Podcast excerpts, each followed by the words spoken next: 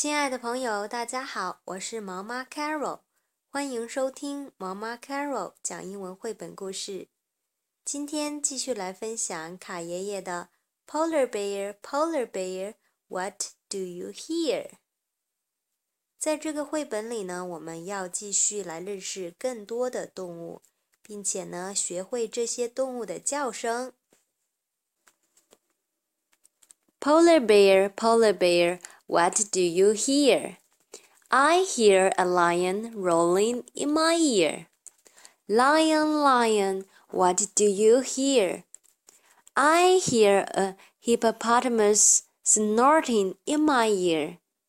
Hippopotamus, hippopotamus, what do you hear? I hear a flamingo floating in my ear. Flamingo, flamingo, what do you hear? I hear a zebra braying in my ear.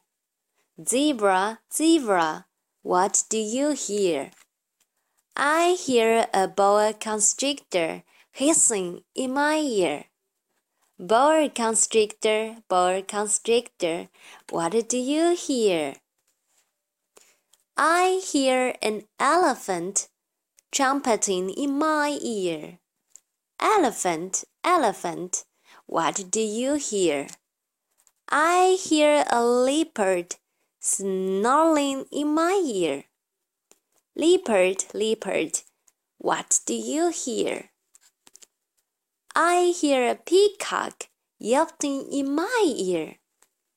Peacock, peacock, what do you hear? I hear a walrus bellowing in my ear. Walrus, walrus, what do you hear?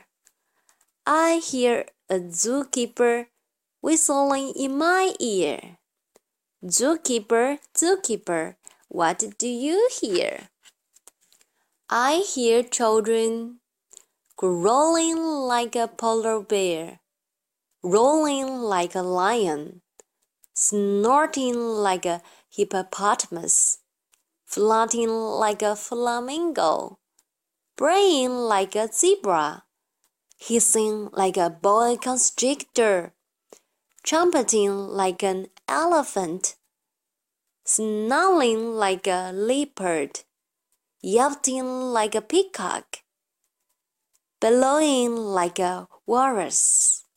That's what I hear. The end.